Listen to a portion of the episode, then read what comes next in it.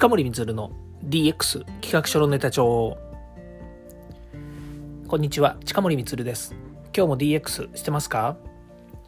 さて今日はですね昨日の続きで、えー、DX できないものえー、かっこですね、トランスフォーメーション編というのをですね、お話ししたいなというふうに思います。えー、昨日はですね、えー、デジタル編ということで、まあ、デジタルトランスフォーメーションっていうからにはですね、え、当然ですけども DX の D、ね、デジタルこれをですねどう利活用するのかっていうお話だったんですけれどもまあ私がですね自分自身の、えー、自分 DX を軸にですね昨日は DX できないものということでお話ししたんですが、まあ、今日はですねトランスフォーメーションの方でですね話をしたいなというふうに思います。まずはですねこのトランスフォーメーションですね、えー、DX の X って言っているんですけどもまあこれはですねまあ、なぜトランスフォーメーションというふうに言うのかっていうのはですね、まあ、置いといて、まあ、説明してもあれなんですけども、まあ、この X っていうのはですね、えっ、ー、と、まあ、トランス、ね、クロスするとかですね、それから、まあ、変化するっていうようなもの、でこういったものをですね海外では、ま、いくつかのものをですねこうくっつけたりなんだりっていうことをですね、えー、X というふうに表現するらしいんですね。まあ、一説によると、まあ、そういうふうに言われていると。なので、えー、X っていうふうに書くと、えーまあ、いわゆる変化させるとかですね、えー、まあこうイノベーションさせるみたいな言い方の方がいいのかもしれないですね。まあ、それで X というふうに表現してるんですね。なのでデジタルトランスフォーメーションは DT ではなくてですね DX というふうに言っています。まあ、ただですね最初の頃これ2年くらい前によくですねこれ、えー、まあこう言われたことですけれども、まあ、笑い話にもう今なってもいいのかなっていうような気がしますけど DX っていうとどうしてもですねデラックスっていうふうにこう皆さんね、えー、想像しがちだし例えばテレビのコマーシャルでも DX って出た時にやっぱりデラックスって言ってるケースが多いんですよね。まあ、有名人で言うとマツコ・デラックスさんとかねやっぱりデラックスになっちゃうんですよね。ただ、まあ、この真面目な話をしてる時にねこう茶化す人ももうだんだん少なくなってきてるっていうのもありますしそれから、えー、DX デジタルトランスフォーメーションというね言い方が、えー、浸透してきてるというところもあるので、まあ、今更ね、えー、これを、え、否定するっていうこともないのかなというふうに思うんです。ただですねこのトランスフォーメーションっていうこと自体含めてトランスフォーメーションっていうのがあの馴染みがないですよね。トランスフォーマーっていうのがあって、まあ、これが車がですね、えー、ロボットに変化していくと。で、あれアニメーションだったりとか CG の世界なので、まあ、当然ですけれども、その車がそのロボットになるかよっていうふうにね、まあ思いがちですよね。まあ、昔で言うと、昔ってなんだろう日本のアニメーションでもね例えばゲッターロボとかねそれからマジンガー Z だとか、えー、いろんなものがこう、まあ、合体するっていうのもありますしそれから、えー、形を変えるっていうのもねあったりとかいろいろあるんですよ。で都度ですねアニメだからとかそのねあの構造的にそうなるかどうかっていうことはやっぱりこうあのなんかそれっぽい風には考えて作ってるんだけれども、まあ、実際ねハードウェアねあの物理的なハードウェアがそこまで変化するかどうかっていうのは、まあ、分からないということもあってトランスフォーメーションっていう風な言い方が、まあ、なかなかねこう浸透してないっていうのはあると思うんですよ。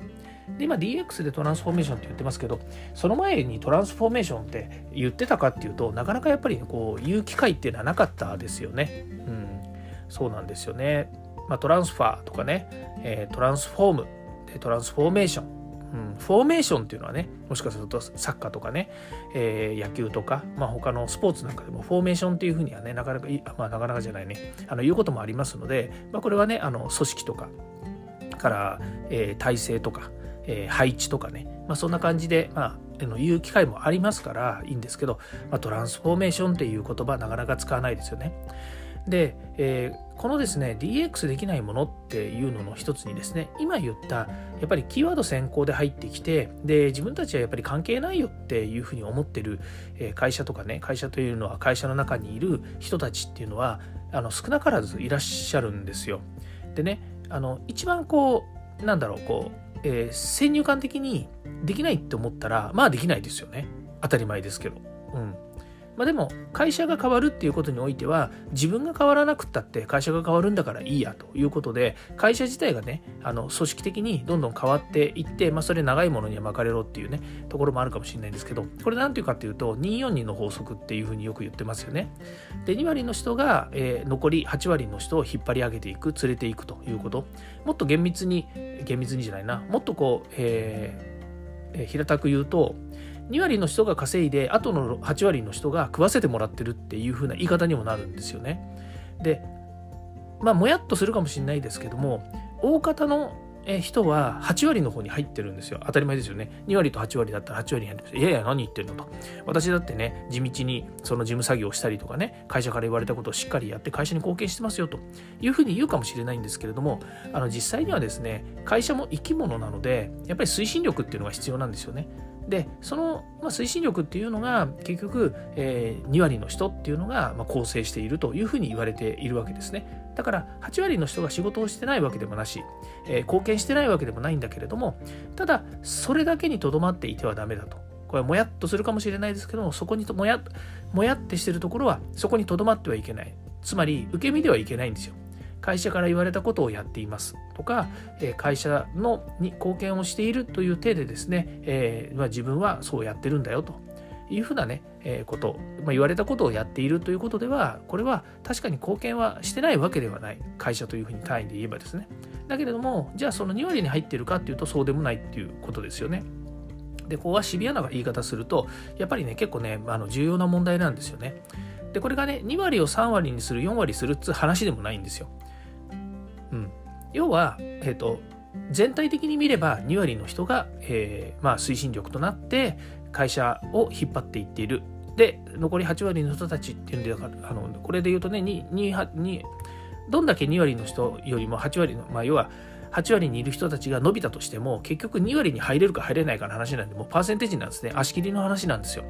でここで重要なんで、えー、もう一回言うと結局大手の会社だろうと小さい会社だろうとこの28の法則って、まあ、262の法則っていうんですけどねこれはね変わらないと私は思っています。だからそういう意味では会社全体がね売り上げが上がって会社全体が推進していったとしても結局28の法則は変わらないので、えー、8割の人たちはいずれにしたって、えー、まあ2にはならないんですよ。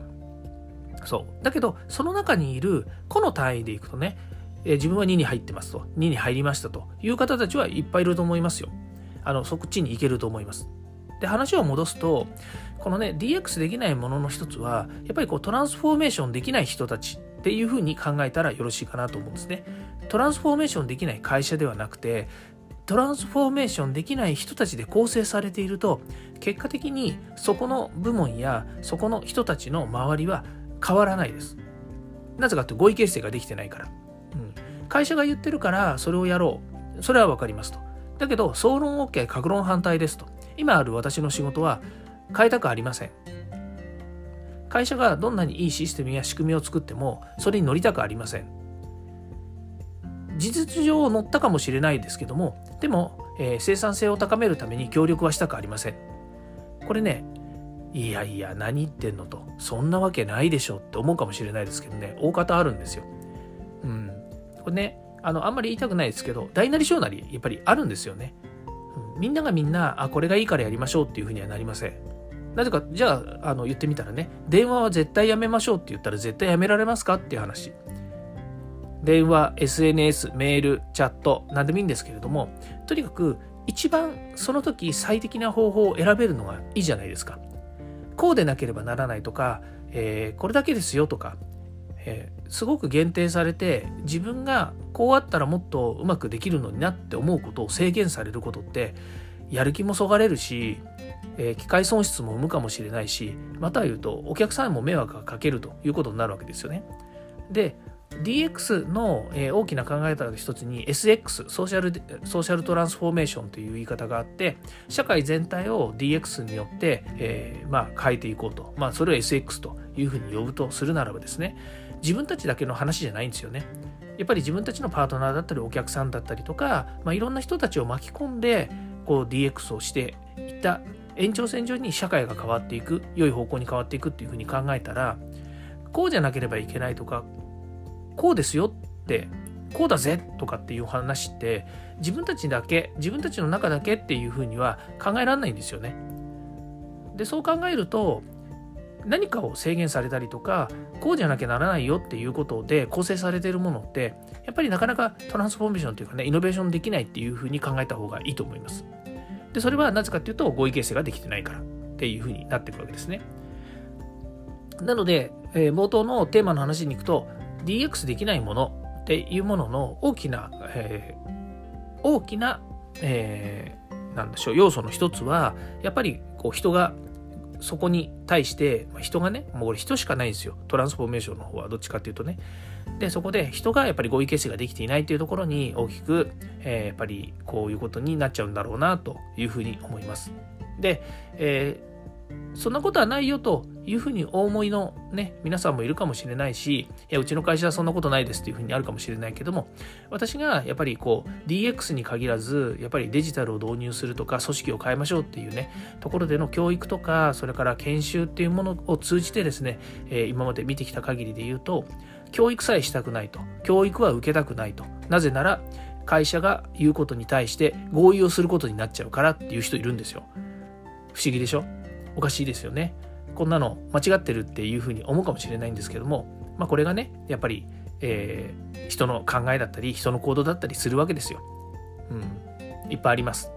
ね、コンピューター導入する時にね斜めね斜めに座ってね、えー、マウスカチカチカチカチやりながらね「先生これ分かんないんです」とかねあのスタートから始めましょうとかって言ったらねそんなね簡単なものから始めるなんてね俺たちをバカにしてるとかねいうこともね昔ありましたよ。それ全部役員さんですよ。うん。やっぱりねあの社長は変えたい変わりたいって思ってもやっぱりそこで構成されるねえー、262の法則の中の8割の人たちのうち2割の人たちっていうのは完全に否定派ですよ。うん、もうね今日土曜日だから言っちゃうけど本当にねあの否定派もうブラック近森出ちゃいますけどもうね完全に反体制派になってますからね。うん、やっぱりねそういう人たちも合意形成、まあ、あの地道にね努力してデジタルみたいにね01で済む世界じゃないのでやっぱりその、えー、2割の人たちっていうのをねいかに引き上げるのかいかにこっち側に向いて少なくとも反対しないようにしてもらうかっていうところもねやらないといけないんですよ。でその中に声の大きい人だとかね、えーまあ、行動の速い人だったりね頭の人だっているわけですよ。でそういう人たちをやっぱり味方につけていくっていうことも含めてトランスフォーメーションしていかなきゃいけないというのがやっぱりこう重要な課題になってまいります。ということで今日は DX できないものという中でトランスフォーメーション編をお話ししました。もう少しですね、具体的な事例も、あのこれからですね、話していきたいなというふうに思いますので、ぜひ期待して聞いてください。ということで、今日はこれで終わりたいと思います。えー、今日は土曜日、えー、天気も良くなりましたので、えー、もしかするとお出かけ日和かもしれません。ということで、え私はお出かけではないんですけれども、え皆さん、え今日も一日頑張ってください。ということで、今日はこれで終わりたいと思います。聞いていただきましてありがとうございました。ではまた。